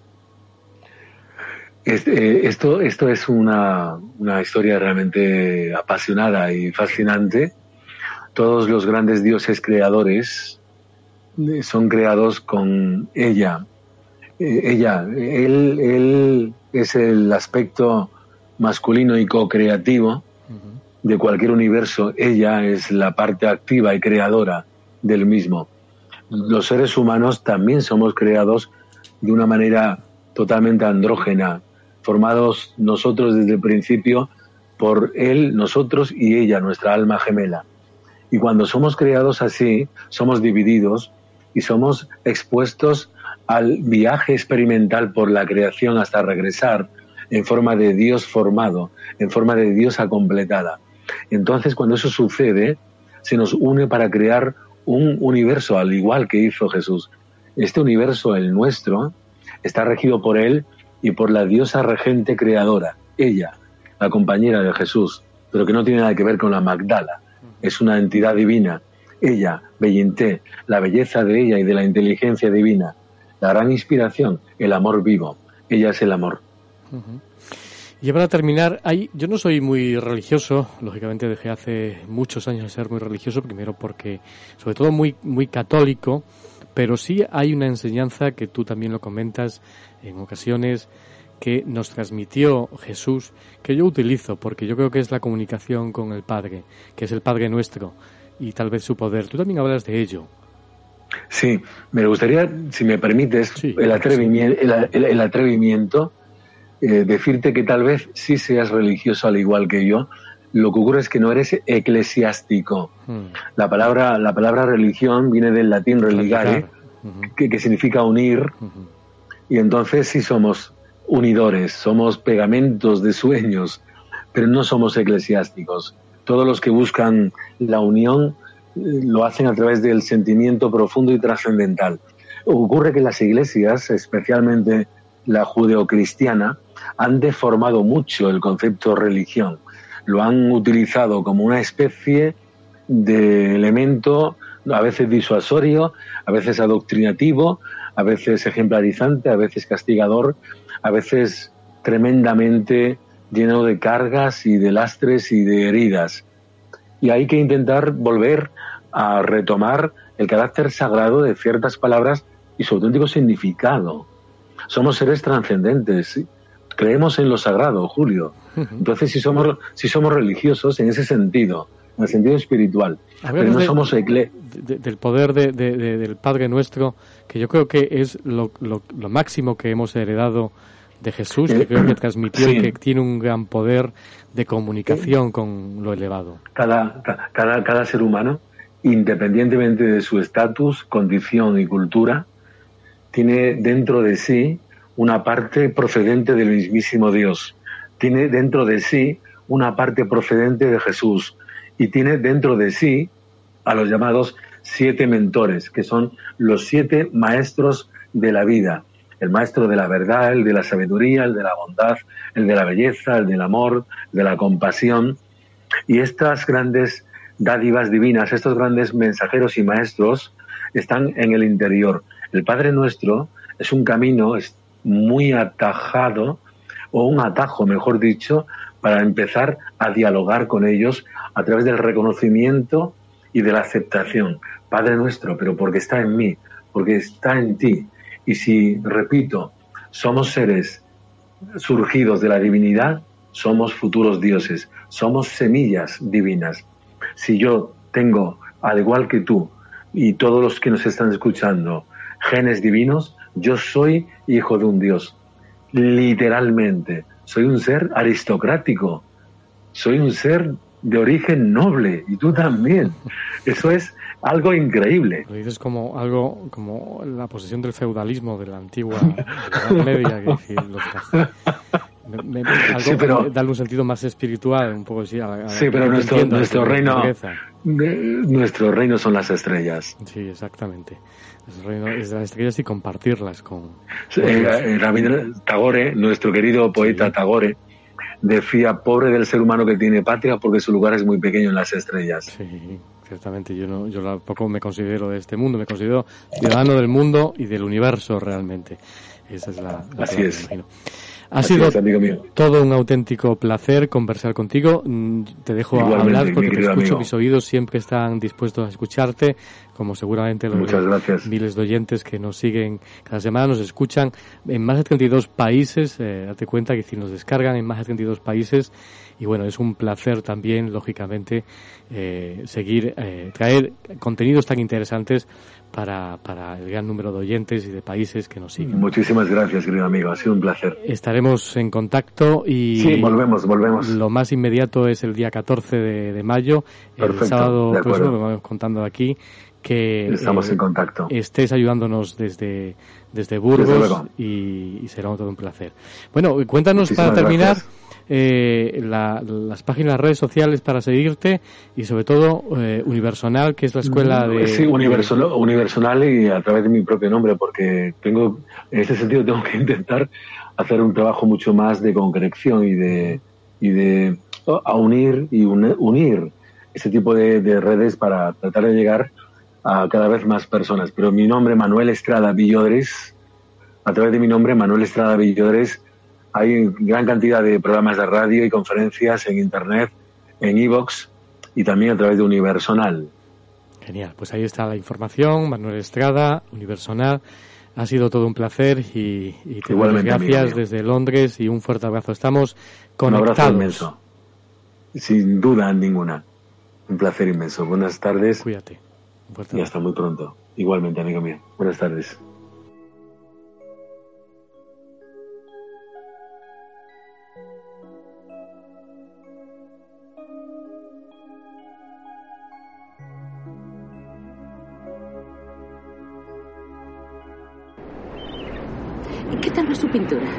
Genial. Voy a exponer mis cuadros en la galería. ¿Sí? El propietario y yo fuimos a la misma escuela. Vaya, qué casualidad. No creo en las casualidades. Ocurre lo que tiene que ocurrir. Siempre dice cosas así, como que las casualidades no existen. No existen. Es como eso. ¿El qué? Esas tres piedras que lleva colgadas. ¿Dónde las consiguió? Oh, fue un jefe Masai que yo conocí. Sí, lo sé, pero ¿cómo las consiguió? ¿Lo recuerda? Por supuesto. Un joven con barba y con el pelo largo llamó un día a mi puerta. Dijo que el jefe Masai le había pedido que me las entregara y eso hizo. Me gusta cómo las engarzó. Esta es la salud, esta la sabiduría y esta... Esa es la seguridad, lo sé. ¿Cómo lo sabe? Se las traje yo.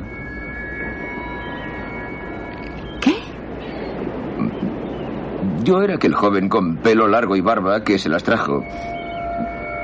Estaba en un safari en Kenia y me encontré al jefe Masai y pensó que por ser americano yo la conocería. Así que me dio las piedras. Y cuando regresé a California busqué su dirección y se las entregué. ¿Usted era el tipo que me las dio? Yo era ese tipo. ¿Por qué no me lo ha dicho antes? Bueno, hay muchas cosas que no le he dicho. ¿De veras? ¿Cómo qué? Como hay un propósito en todo. ¿Por qué dice siempre esas cosas? ¿Qué significan? ¿Es la verdad? ¿El qué? Eh, Mire, si cojo este melocotón y lo tiro, mi propósito es que vaya volando hacia el mar, porque me está poniendo perdido. Oiga. No importa, vamos, así. El próximo sábado, día 14 de mayo, a partir de las 7 de la tarde hora de Perú, vive una experiencia única de comunicación. Millones de seres estarán conectados a la luz del misterio y al London Radio World en un despliegue humano y técnico único realizado antes. Transmitiremos la luz del misterio desde el planetario del Resort Majoro desde Nazca. Podrás escuchar y ver la emisión en directo desde YouTube Live, Instagram, Facebook y Twitter, en cualquier parte del mundo. Pero si deseas acompañarnos desde Nazca, puedes hacerlo acudiendo al planetario del Hotel Resort Majoro en Nazca. No te lo pierdas por nada del mundo, cambiará tu visión sobre la realidad y tu vida. El día del contacto, 14 de mayo, de 7 a 12 de la noche en Nazca, con la luz del misterio y London Radio World.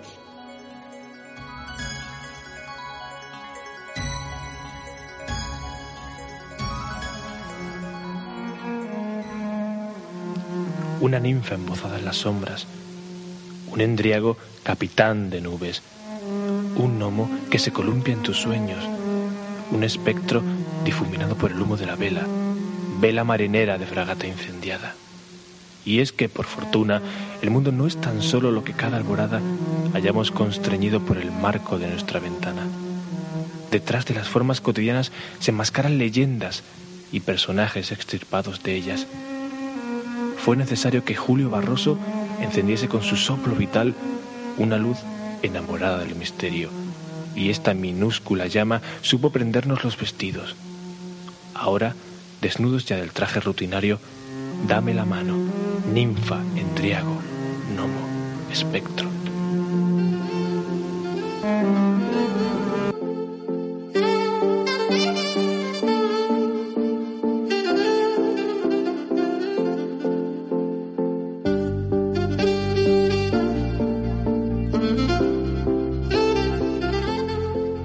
Y termina esta emisión mágica de la luz del misterio que hacemos desde London Radio World, desde la City de Londres para el mundo entero.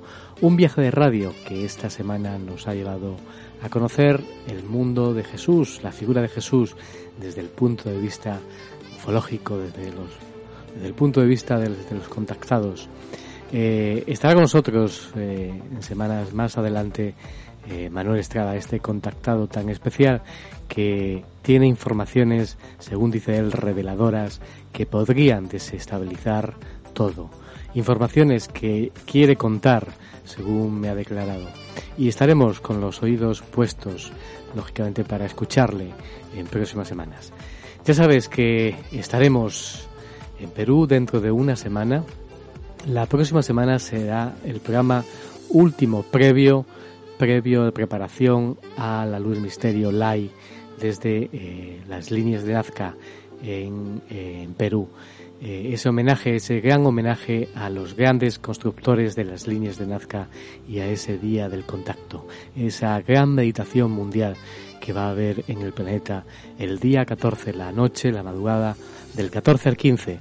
Bueno, la noche del 14 al 15 será en Perú y aquí en este lado del planeta será madrugada ya. Ya sabes, estate atento eh, para saber la hora que eh, el cambio horario que será en tu país.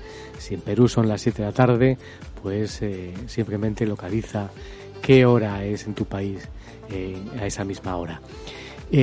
además, agradeceros, como no, de esos 32 países que nos seguís cada semana y que os descargáis desde Spotify, iTunes, YouTube y vos el programa. Os lo agradecemos enormemente y simplemente os pedimos cada vez más que nos echéis una mano, que el día 14 estéis a punto a las 7 de la tarde y luego a las 11 y cuarto hora internacional, a las 11 y cuarto hora peruana, donde se realizará esa gran meditación. Millones de seres en todo el planeta estarán unidos y necesitamos también de tu ayuda. Eh, hay que agradecer, lógicamente, a más de mil grupos que estarán unidos esa noche al Grupo Internacional La Fuente y también a la Hermandad eh, de los Hijos del Sol, custodiados por Samana Wasi, por Antón Ponce de León y por Amarú Ponce de León. Amarú, eh, te agradecemos enormemente. Estuviste hace varias semanas eh, hablándonos de tu apoyo desde Samana Wasi y cientos, miles de personas que estarán repartidas también en todo el mundo de eh, la Hermandad eh, de los Hijos del Sol. Gracias a todos. Gracias porque eh, hacen posible que esta emisión de la luz del misterio sea tan mágica. Y ya sabes, te escuchamos, nos escuchamos la próxima semana en nuestra emisión preparatoria a esa emisión mágica del día 14 de mayo, ese gran homenaje a los grandes constructores de las líneas de Nazca que haremos desde muy cerquita de las líneas de Nazca, desde la explanada del planetario del Hotel Majoro, del resort del Hotel Majoro. Ya sabes, que pases una mágica semana. Saludos.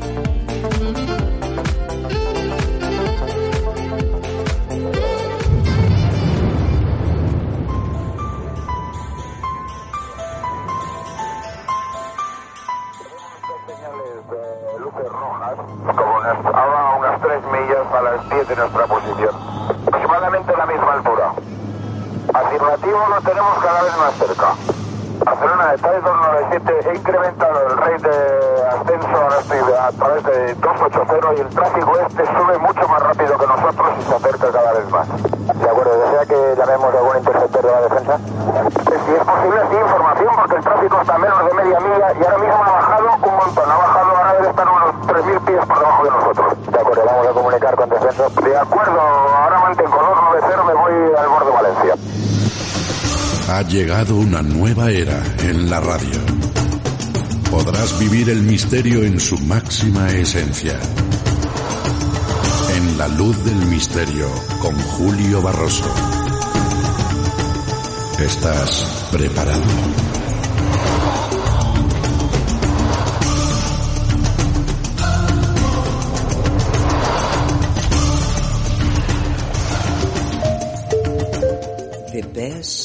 Best Life Spotlight on Mystery, London Radio World. London, London Radio World.